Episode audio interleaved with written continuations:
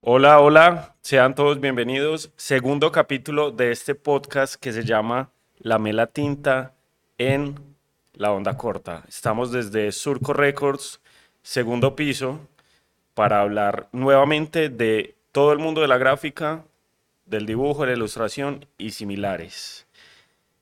Recuerden seguir las redes de la onda corta, Facebook, Twitter, Instagram, TikTok, lo mismo de la Gacimba este es un podcast hecho por integrantes de el colectivo gráfico La Gacimba y el día de hoy me acompaña el señor Alejandro Díaz, a.k.a. Alejolio. Alejo, bienvenido. Hola Dani, ¿qué más? ¿Cómo van? Gracias por la invitación. No, gracias a vos por venir. Qué chimba estar acá. Qué chimba tenerte. Contémosle un poco a la gente que Alejo es colega slash parcero desde hace unos años como que hemos venido compartiendo espacios y ferias y como hacemos parte como de como una camada contemporánea, ¿cierto? De, de gente que se dedica a, hacer merchandising y, productos ilustrados de autor. Precisamente por eso es que eh, decidimos invitarte, por eso quisimos hablar con vos y también porque además de eso de profesión, de, pila, eres diseñador gráfico. O sea, eres un creativo casi que 100%. Pero, ¿cómo te describís vos? Yo te estoy describiendo, pero Alejandro Díaz es... Es eh, difícil. Em, pero no, Alejo Díaz es de profesión diseñador gráfico y de vocación ilustrador trato siempre como de conceptualizarme de esa manera. Creo que eh, me ha dado pie también como a, tratar de no dejarme llevar como por la conversa de quién soy, pues porque a veces tampoco sé quién soy. Pero pues nada, sí, eso es como, como, como un pequeño... Sí, como algo una pequeña de lo que soy. Cuando a uno le preguntan uno quién es, generalmente uno se remite a qué hace. Pero si uno se pone estricto, la pregunta quién es, es, difícil. es, bastante amplia. Pero, pero bueno, eh, nos interesa es que Alejo Díaz es diseñador e ilustrador, ¿cierto? Eh, empecemos por el principio. ¿Cómo llegas tú a la ilustración? Eh, empiezas pequeño. ¿Por qué ilustración? ¿Por qué el dibujo? ¿Cierto? y posteriormente porque el diseño gráfico. Eh, pues mira, no, no sé, pues como que tanto hayas escuchado esto, pero siempre desde chiquito había como experimentado el dibujo en cuadernos, en libretas, pues desde chiquito. Y en el colegio también era como muy hábil para, como para el dibujo, no solo para el dibujo, pues no, no, no dibujo en cuanto a técnica, sino en cuanto a a procesos creativos. Entonces en el colegio era como que ganaba artística, no por los proyectos de la materia artística, sino porque le hacía carteleras a la profesora o hacía pues como toda la decoración de, del colegio, bueno, y ese tipo de cosas. Em, siempre dije que era diseño gráfico o nada, no había como otro interés en cuanto a profesionalidad, por, porque siempre vi como el diseño era como una parte más eh, creativa que técnica o más creativa que lectora como otras em, carreras. Eh, pues a mí me gusta mucho leer, pero no era algo que, que pensaba en mi vida como una profesión. Entonces le decía a mi mamá como, hey, no, es diseño o nada. Pero también era porque pues no quería buscar nada más, porque pues lo único que yo quería hacer era rayar. Luego entro a la universidad y en la universidad, en semestres después, descubro el mundo de la ilustración y que pues es un mundo muy eh, abastecido y también muy lleno de ramificaciones, como lo es el mismo diseño gráfico. Entonces em, descubro la ilustración y pues digo como que bueno, ¿qué es este mundo? ¿Qué es esto que, como que me está atrapando un montón y que me lleva como a mis inicios, pues que me lleva como a lo que me gustaba hacer de pequeño, a algo que dejé también como de hacer ya muy adolescente, muy grande. Eh, empiezo a descubrir técnicas más allá de lo, de lo manual, de lo análogo, pues porque creo que normalmente uno crece como con esas técnicas o uno aprende ese tipo de técnicas muy empíricamente, pero, pero hay algo más, hay algo como que de pronto falta. Y descubrí como técnicas digitales, entonces fue como que, bueno, me compré la Wacom y fue como que, uy, ¿qué es este mundo? ¿Qué es esta vuelta? Y, y el compu que tenía pues era como, era viejito, pero, pero aguantaba pues como su, como la vuelta. Entonces eh, ahí descubrí eh, que Photoshop tenía pinceles. Entonces era como que, bueno, acá se puede hacer algo, acá, acá hay también como un mundo por descubrir, eh, hagámoslo.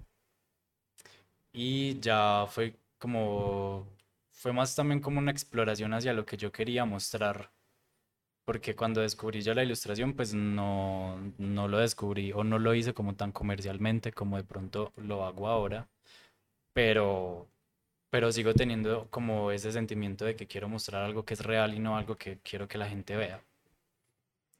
Que es algo un poco también a lo que preguntabas, era como, como que siempre traté de mostrar como lo que realmente era yo sin decir que era yo. Entonces, eh, Alejolio nació como un alter ego, primero, como mostrando algo que tal vez yo en ese momento, cuando ya estaba como, como empezando a darme a conocer mucho en las redes, a través de la ilustración, dije como que, bueno, yo quiero que conozcan a alguien más que no sea yo, pero que ese alguien más sea yo.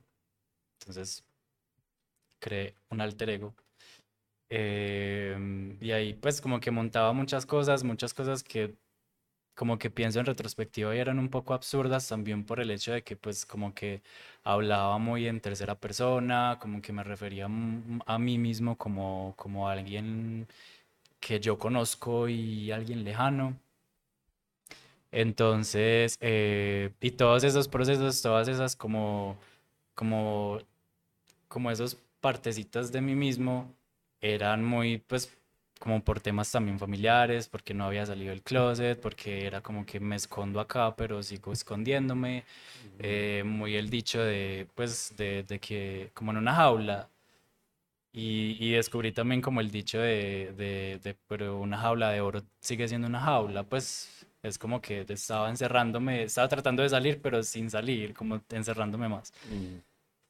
Entonces, em, trataba como de, de, sacar muchos de esos sentimientos de encierro a través, pues, como de, de, la... de conceptualizar ideas y de traerlas a la ilustración y de tratar de hacerlas como muy melancólicas o muy...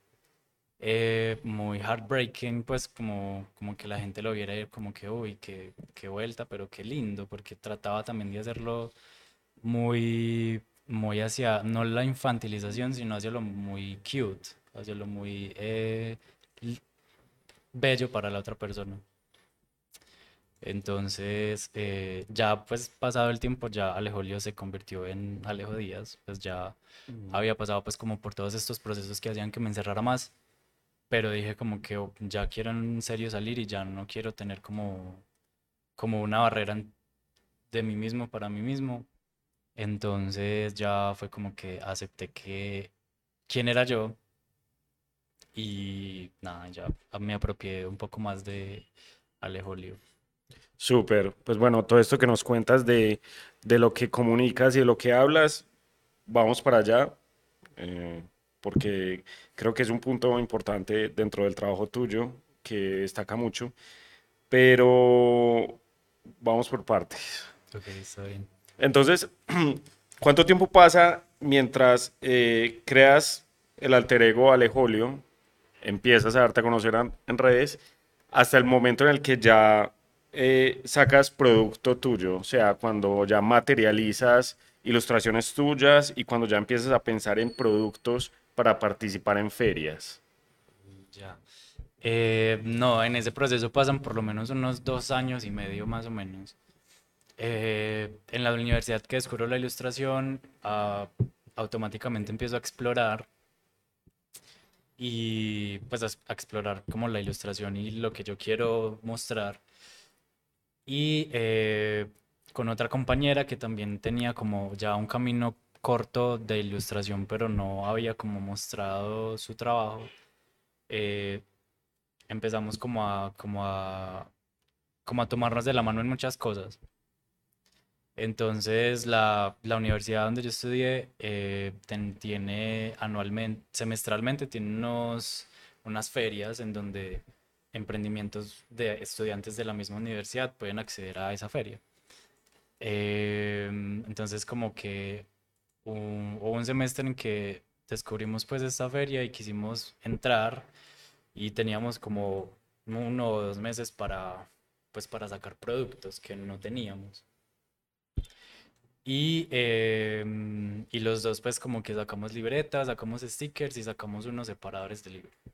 Obviamente ella como con sus ilustraciones propias y yo con las mías o con lo que ya había explorado hasta ese momento, que era más una exploración un poco más análoga que digital, pero había pues exploración digital. Y, y ya ahí también veo otro mundo, ya también veo como otra, otra rama de, de este trabajo, de, pues, de la ilustración, que es el vender, ¿cierto? El comercializar lo que haces, que en ese momento pues no lo había visto así, yo lo estaba haciendo más por parche que por, Mm, que por ganar plata, sí. pero nos fue muy bien, a la gente le gustó, la gente era como que, wow, esto es algo nuevo y, y también como que los, los mismos chicos de diseño eh, de la carrera estaban como muy interesados por lo que estábamos haciendo. Y entonces nos dimos cuenta como que, bueno, acá hay algo, o sea, acá estamos como otra, o sea, estamos transmitiendo algo que no entendemos del todo, pero nos gusta hacerlo. Y a partir de ese momento ya fue que empecé ya sí más a incursionar en el mundo digital y también en el mundo de la producción, de, de producción, de, de, pues, de hacer cosas eh, para vender, Ok. más que producirlas, pues porque muchas veces eh, exploraba yo también como materiales, por ejemplo, con las libretas, o mucho tiempo que yo hice como libretas a mano y eran cosidas y eran pasta dura y pues yo hacía Ujú. todo ese proceso y yo iba al centro, compraba el material y, y ya lo armaba en la casa. Em, que también fue un proceso muy lindo pues porque también encontré algo como que, como que además de ilustrar me gusta hacer, pues como que es algo ya también un poco manual, un poco más eh, manufacturada, pero que igual pues como que eh, como que una mente creativa siempre está como en constante movimiento y en constante cambio. Ok. Pero sí, pues en, en esos, en esos, en ese proceso hay por ahí un, un año, dos años más o menos. Listo. A partir entonces de ese momento saltas más como a, a- al, como al mundillo de las ferias, a- Sí, ya más te, de te das cuenta que, bueno, existe gente que eh, comercializa, vende sus Sí. productos ilustrados, tengo algo acá, tengo algo que puede gustar, que puede estar inserto en, en este mundillo. ¿Y qué te llevó, o sea, qué te llevó a querer que tus dibujos o tus ilustraciones estuvieran materializadas y no quedarse en, en- en el digital? O sea, no quedarse en que eh, lo que hagas o tus proyectos de ilustración o, o tus exploraciones se queden digital, sino que se materialicen. Hay una comunión entre esas dos cosas, entre lo que tú haces, lo que comunicas y el, el producto materializado. Sí, llegó, llegó un momento en el que pues no quería que, que justamente se quedara en lo digital, pues o que se quedara en un post de Instagram. Entonces surgió también como esa necesidad de querer mostrarme más allá de lo digital y más allá de las redes. Em, y querer hacer, pues literalmente querer hacer el producto también va ligado a que no encontraba como, por ejemplo, no sé, como una libreta ideal para mí. Entonces como que me tomé el tiempo y la tarea, entre comillas, tal vez, de hacer esa libreta ideal para mí, pero al mismo tiempo que fuera la libreta ideal para alguien más. Pues libreta ideal en cuanto a, a, funcionalidad y a diseño, pues a, a la ilustración de la pasta. Entonces, eh, muchas veces pensaba la ilustración más que el mensaje, lo pensaba más para el producto que para, pues, que para mostrarlo en redes, por ejemplo. Entonces, eh, así fue durante mucho rato. Y la exploración también de las libretas fue un largo proceso, pues porque empezó como con la argollada, que era como la más fácil y la más económica, pero ya después era como que no, pero no me gusta lo argollado, pues no me gusta la argolla, entonces quiero algo cocido, pero lo cocido ya lleva otro, otro proceso, ya es otro tipo de, de alcance. Entonces, em, sí, pues era más también como, como una parte de, y, y, por, y también como un, tipo de, de, coleccionar el objeto ilustrado, mm. que también estaba como tal vez en, en, en, mucho auge, estuvo durante mucho auge, durante mucho tiempo, y era también como, como pensar ese tipo de cosas que siempre han estado, que siempre han estado presentes en, pues en todo el mundo, pero también como en el mundo creativo, pensarlos como objetos, pero objetos de colección. Es decir, que tú, a pesar de que la uses, puedas guardarla y no botarla como, un, como una... Sí. Sí, pues como un calendario de... Sí, que sea un objeto que tenga un valor como añadido. Pues sí, o sea, que tuviera un poco más de valor, eh, no tanto monetario, sino también un poco más de valor eh, de objeto, pues como de, visual, de, tacto. Entonces también como por esa parte quise como incursionar también en el mundo de, las ventas, de la comercialización. Porque igual no solo se trataba tan, pues como de las libretas, también estaba, eh, pues porque toda esta parte de comercializar era como que yo quiero tener lo que yo vendo. Entonces quiero venderlo porque muy seguramente alguien también lo quiera tener.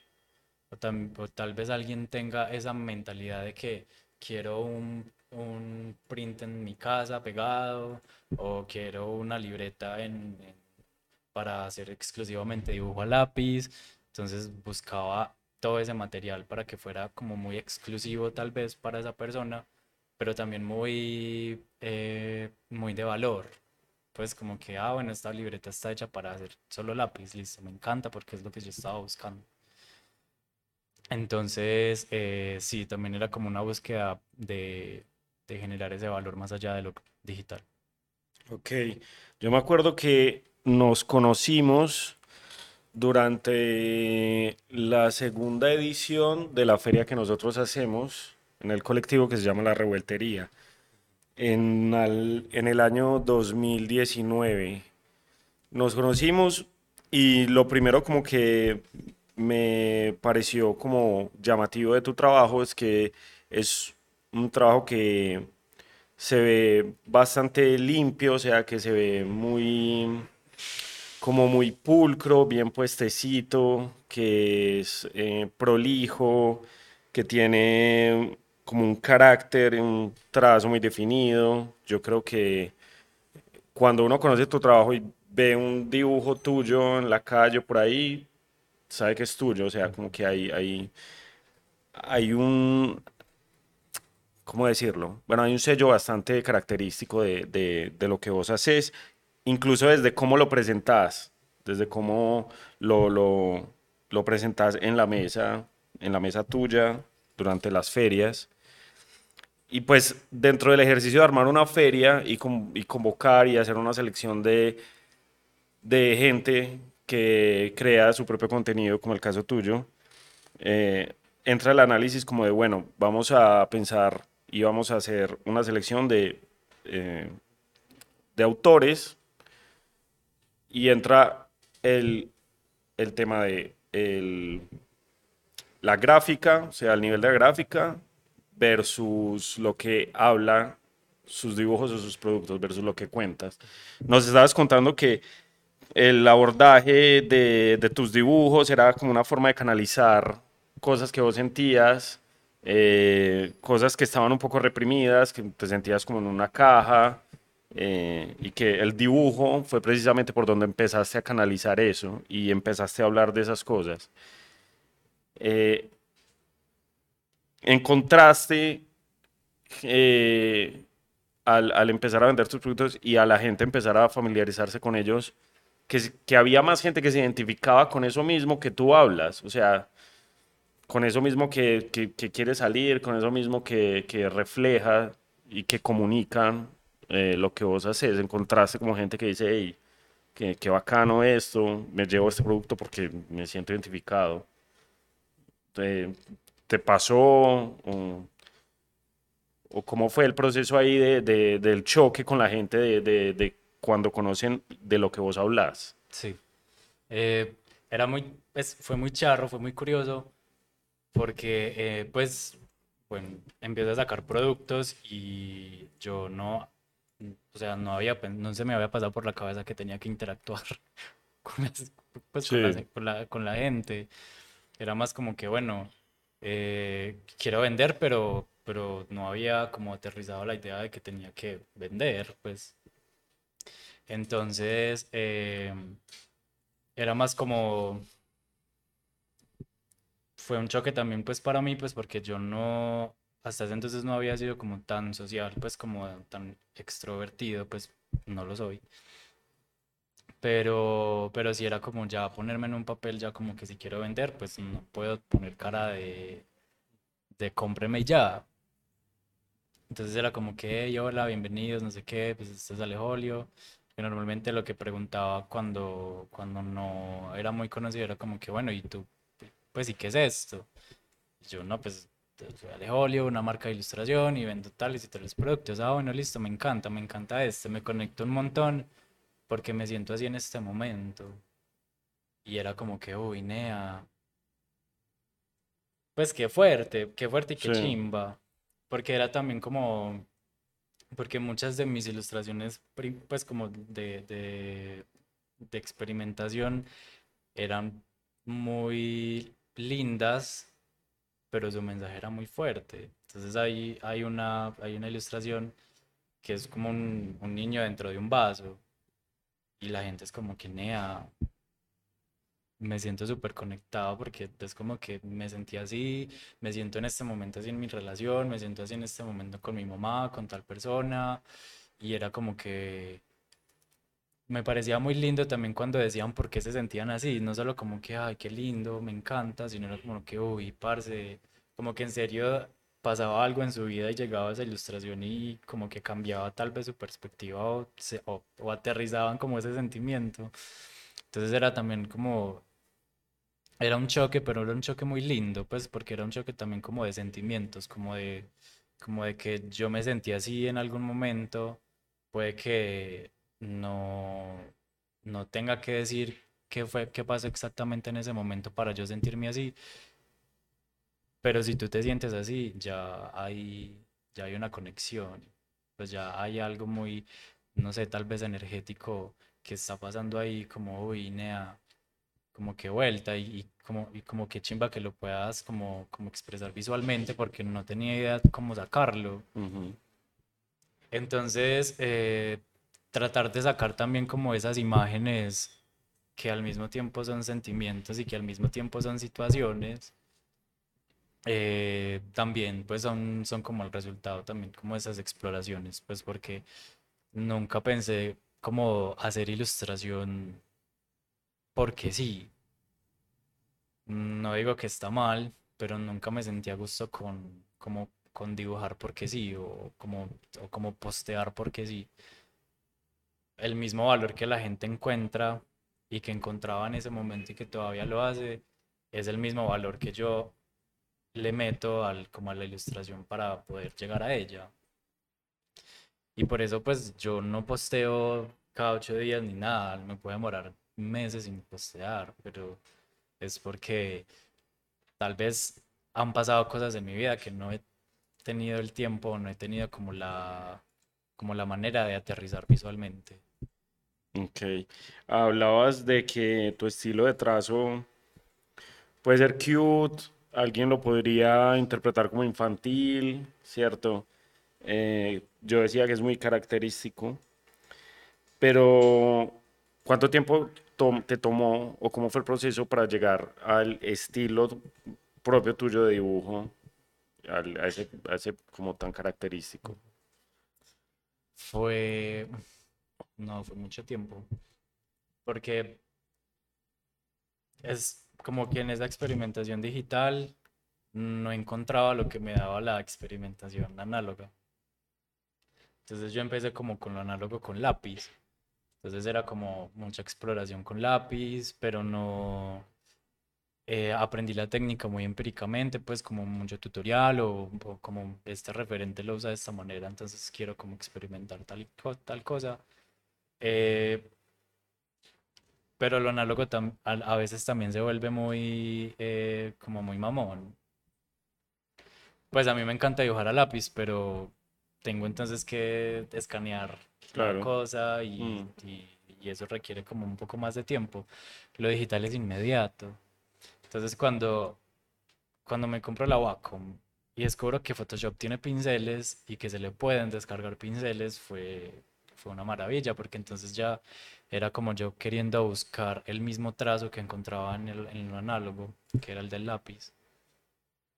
Entonces, cuando, cuando lo encuentro en lo digital, digo como que, bueno, acá hay algo que me gusta, con lo que me identifico, con lo que yo, con lo que yo quiero, con lo que quiero ser. Y ya, pues como que en esas experimentaciones es que he hecho desde siempre el, el trazo muy, muy de lápiz, muy de tiza, como muy de, como con esa textura muy, muy de rasgadura, pero sin, sin que sea muy, muy intrusivo, como que no sea como tan estallado. Entonces, eh, también como, como un trazo muy de color, de colores eh, como para pintar también era muy de las técnicas que me gustaba mucho hacer y era una textura que me gustaba que el papel me diera. Em, entonces también como que en esa, en esa búsqueda quería yo también encontrar en esos productos esa experiencia que me daba el lápiz y el papel. Entonces, eh, sí, pues como que me identifiqué un montón con el lápiz, con la textura del lápiz también como tal vez un tipo de honor hacia lo primero que uno usa en el mundo, que es un lápiz y un papel. Pues porque puede que no, obviamente. sí. Pero, pero culturalmente el lápiz y el papel, tú naces con ellos y automáticamente lo tocas, vos sabes qué hacer con él. Así seas un bebé de dos meses. Sí seis más o menos, porque dedos de pronto no. Sí, sí. Em, ahorita tocaste la palabra referente. ¿Hubo referentes en el, en el mundo del dibujo y la, ilustración? Tal vez el, el, diseño te llevó a referentes de, de ilustración. Sí, sí, la búsqueda de referentes siempre va a estar presente así uno no quiera. O así digan que, los referentes son simplemente para copiar. La búsqueda de referentes siempre va a ser un punto de inflexión para la búsqueda de lo que tú quieres mostrar o de lo que tú quieres hacer en, tu trabajo.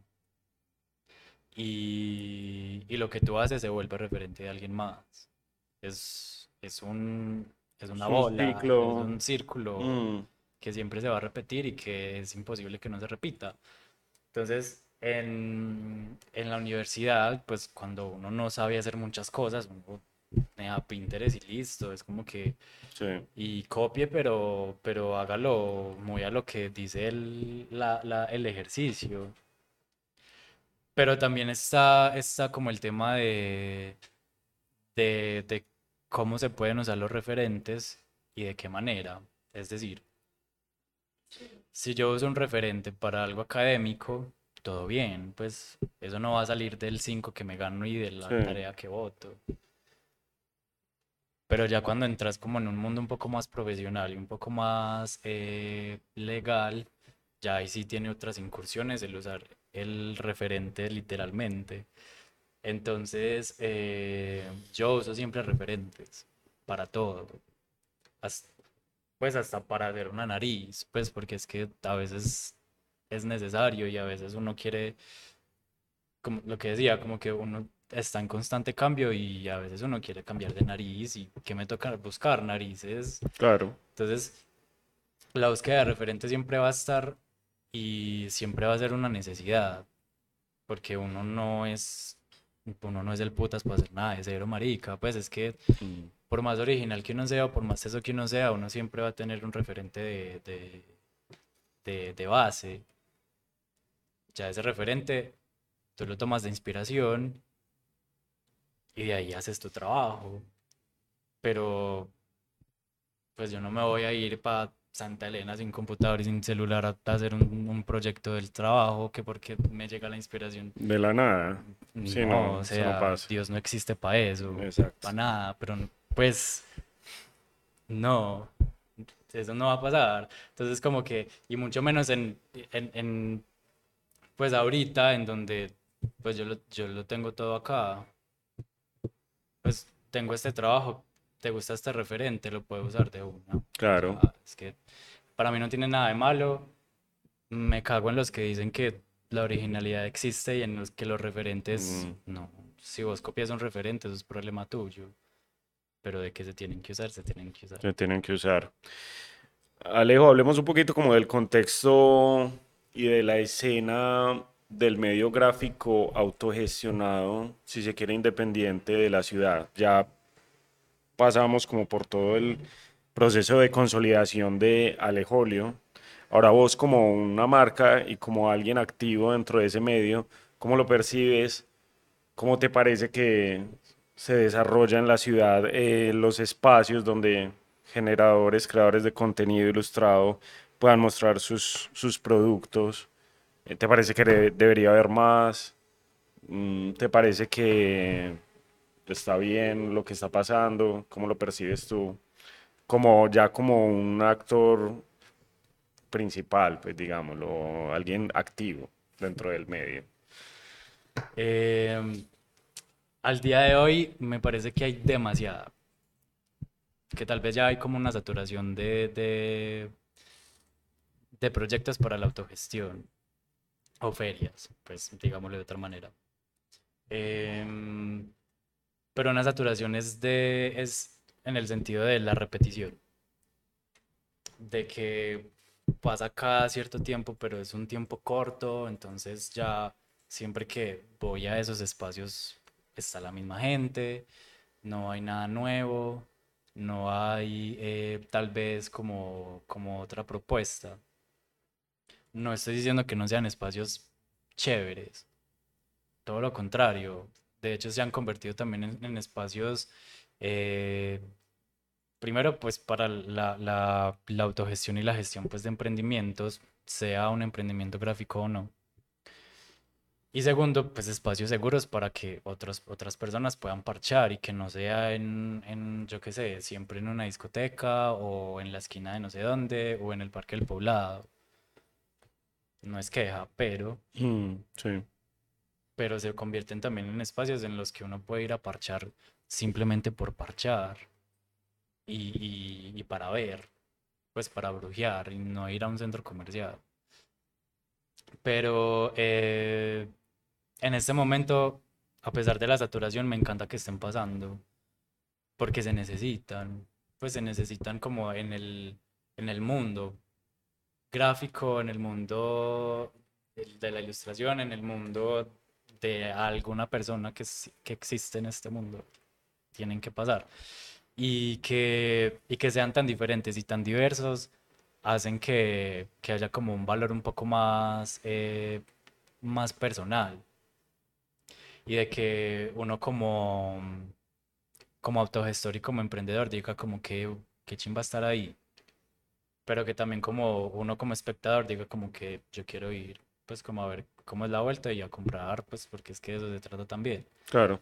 Entonces que, que estén pasando en este momento y que algunos sean muy de nicho y otros sean un poco más abiertos, me encanta también, pues porque de eso se trata. Sí, sí, de verdad, como que es mejor que estén pasando y que, esté un poquito saturado a que no esté pasando. Exacto. Sí. Hace un tiempo, no sé, creo que el año pasado, si no estoy mal, una marca de cases eh, acudió a ti e hicieron un cases para celulares, pues quiero decir, como Sí, sí. cierto. Em, acudió a ti e hicieron un trabajo, una colaboración y salieron eh, unos cases con ilustraciones tuyas. Em, ¿Cómo fue ese proceso? ¿Cómo se dio para que esta marca llegara a vos, para que aparecieras en el radar de ellos y quisieran trabajar con vos?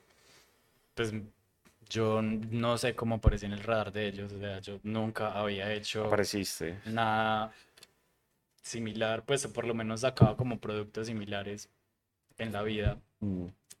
Eh, ellos un día me escribieron a Instagram, me dieron que estaban como en una campaña interna de buscar eh, ilustradores colombianos para sacar como una línea ilustrada de sus productos que son eh, cases pues como para celu, para AirPods, Para eh, iPads, el, sí. el- el iPad, el compu. Mm. Em, y yo como que, uy, no, pues qué chimba de una, pues nunca lo he hecho, no sé cómo es la cosa, pero de una. Y fue, fue un proceso muy lindo, pues porque era ver como el trabajo que uno siempre ha visto normalmente en, en objetos como un poco más útiles, en, en objetos que uno usa todo el tiempo como lo es el case del celular. Entonces, eh, también fue un trabajo de cómo mi ilustración se ve en ese tipo de objetos en el que pues la gente va a usar todo el tiempo y no va a guardar en su bolso, como lo es una libreta. Entonces, eh, a mí me pareció un proceso muy lindo. Fue también como de aprendizaje de, de, bueno, esto se puede ver así, se puede ver así, como que hagamos esta ilustración de cero. Porque el, el- la idea era como mostrar ilustraciones que ya se habían hecho. Entonces yo escogí como las más conocidas y eh, durante un tiempo mirar esas ventas y cambiarlas. Pues como hagamos otra nueva o cambiemos esta que casi no se vende. Ujú. Y así se hizo durante seis meses que pues como que duraba el contrato y, y ya pues aún así uno como, como ilustrador y como participante pues nada, era como llegó a ser un montón de gente y eran muchos ilustradores y muy muy tesos. Entonces era también como ver el trabajo de uno junto al trabajo de otras personas en este tipo de comercialización y también con, con ilustradores que no tenían tal vez una línea de productos propia, también era súper interesante, pues porque era como que, Oli, que Sí. este es mi primer producto y, y- y qué lindo que haya sido como con una marca, como una marca eh, de acá, de Colombia, y, y pues como de productos ya como tan establecidos. Fue un proceso muy bacano, me gustó un montón. Sí, yo los vi. Sí, yo los vi, me parecieron fantásticos. O sea, me parece que tu, tu estilo de ilustración se veía, casaba bastante bien con ese producto. Me alegró mucho, la verdad, que, que hubiera pasado. Eso me llevó a pensar como, bueno, ¿y qué está pasando? ¿Qué se necesita para que las marcas, eh, llámese eh, productos para celular o ropa o cualquier como otra línea de comercio, crea en los ilustradores, diseñadores, en el talento local para aplicar eso en sus productos. Sí, sí, no, es que a mí me llamó mucho la atención porque ellos me buscaron y yo no había publicado nada en un resto de tiempo. Y yo como, pues no estoy activo en redes, ¿qué quieren de mí? Entonces, eh, pero también ellos, porque tenían el capital, pero ellos también eran un emprendimiento muy nuevo en, en Colombia. Ok, Entonces también era como un, como un mano a mano, como un hagamos esto juntos, como crecimiento para ambos, pero nosotros hacemos todo. Entonces era también como que uno solo se preocupaba porque el- la ilustración se viera bien en el, en el producto y ellos Ujú. hacían el resto de producción, que también era un- una ventaja inmensa, pues porque normalmente es como que eh, hagamos esto, pero tú lo haces todo porque tú eres el que sabe eso. Y eso a veces también es muy desgastante, pues como para uno como como autogestor de las cosas. Pero sí, no, fue un, una experiencia muy bacana. Súper. Estamos ya llegando al final de esta charla con Alejo. Alejolio, arroba Alejolio, ¿cierto? Arroba Alejolio. Arroba. Alejolio, para que lo sigan, para que vean las cosas tan lindas que hace, a las ferias en las que participa. Tenemos dos preguntas, dos últimas preguntas para finalizar. Hace poco hiciste el flyer de un concierto de una banda llamada Diamante Eléctrico de Bogotá. Sí.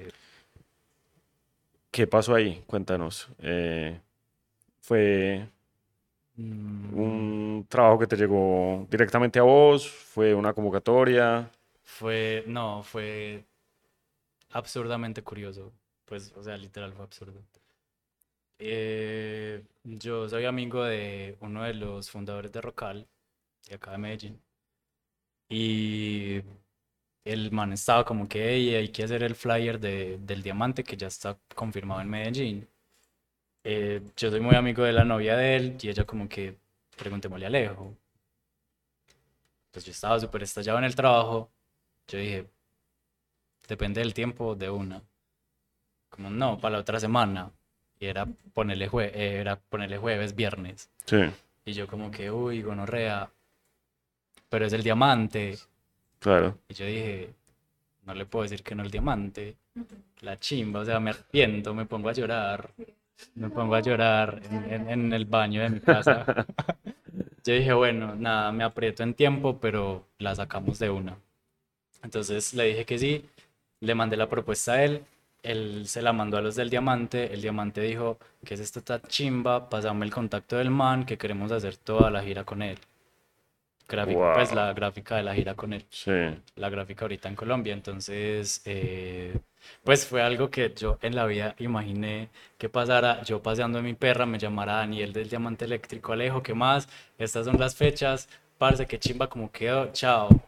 Pues yo me quedé tieso, o sea, yo me quedé ahí como que, ¿qué es esto que está pasando? sí. Entonces fue, fue, eh, sí, está haciendo una experiencia muy bacana, pues porque primero ya ellos saben quién soy, Sí, y segundo, pues porque ya también como que confían en mi trabajo para como poder hacer eso también eh, en su carrera, pues en la carrera Claro. musical de ellos y pues eso me quedó Sí. también en mi carrera. Entonces fue un proceso inesperado, pero muy, muy enriquecedor, pues, muy, muy chimba. Y así, señoras y señores, se triunfa.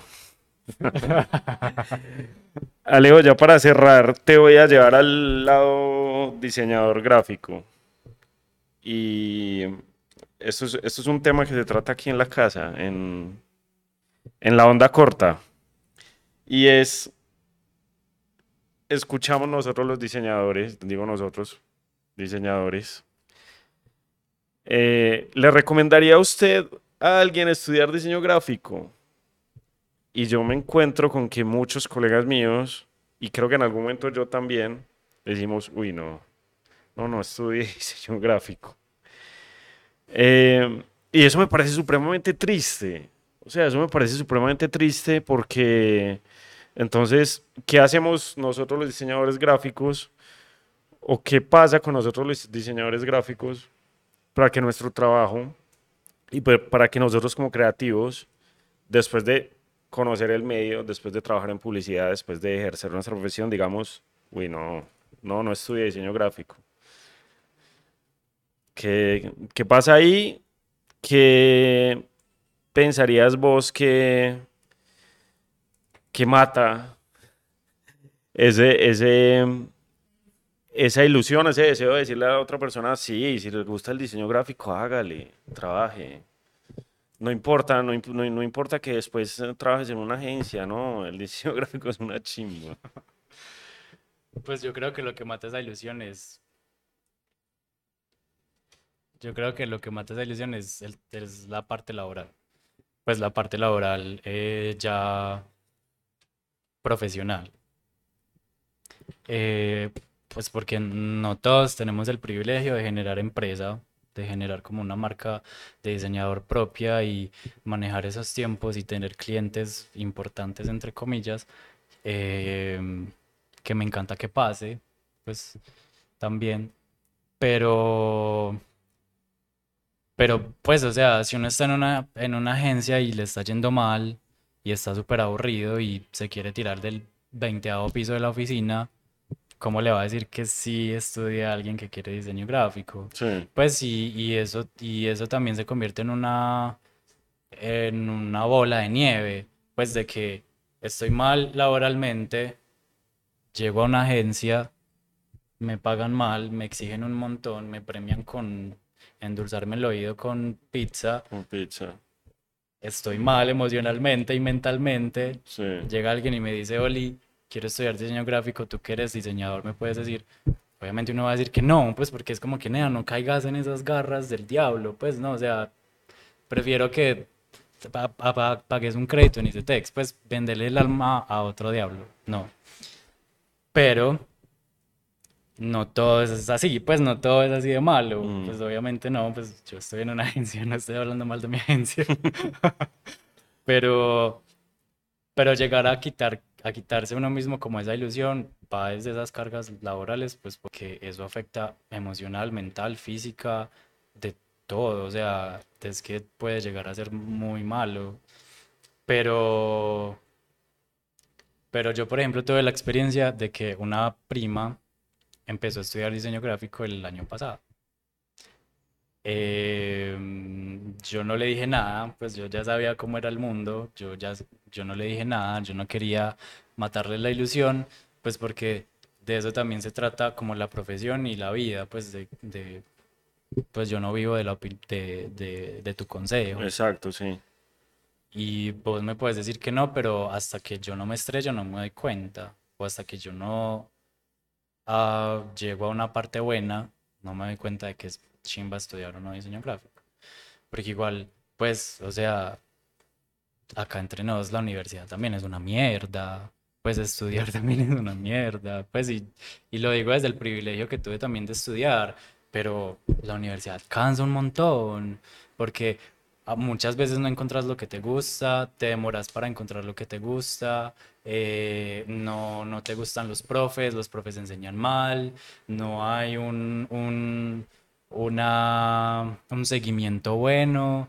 Entonces, la universidad tampoco es que sea pues como, como una, un 100% maravilla. Sí. Es una experiencia muy bacana pues porque ahí constituís muchas cosas en tu vida, pero, pero no, pues si quieres estudiar diseño gráfico, hazlo y estrellate solo. Consejo por Alejandro Díaz, arroba Alejolio. Alejo, muchas gracias por haber venido. Muchas gracias por haber aceptado la invitación a este A espacio. ustedes, qué chimba. Qué chimba haber hablado con vos, haber conocido más a fondo de tu trabajo. Eh, por favor, esperamos que siga el éxito. Y no olviden ustedes seguir las redes de, primero, arroba Alejolio, La Gacimba, Colectivo Gráfico, Facebook, Instagram. ¿Tienes alguna otra red? Eh, 4chan, Badu, Eh, alguna de esas raras no, que no, no. Tinder, pero lo cerré, Tinder lo cerraste. Yo tengo Así relación que también amor-odio con Tinder. pero nada. Y la- obviamente las redes de la onda corta, Twitter, Facebook, Instagram, TikTok. Y había también Tinder, pero se llenó el inbox durísimo, tocó cerrar. Entonces Tinder. por ahora, Tinder es un hoyo negro. un hoyo negro. Pueden seguir esas. Nos vemos la próxima. Chao.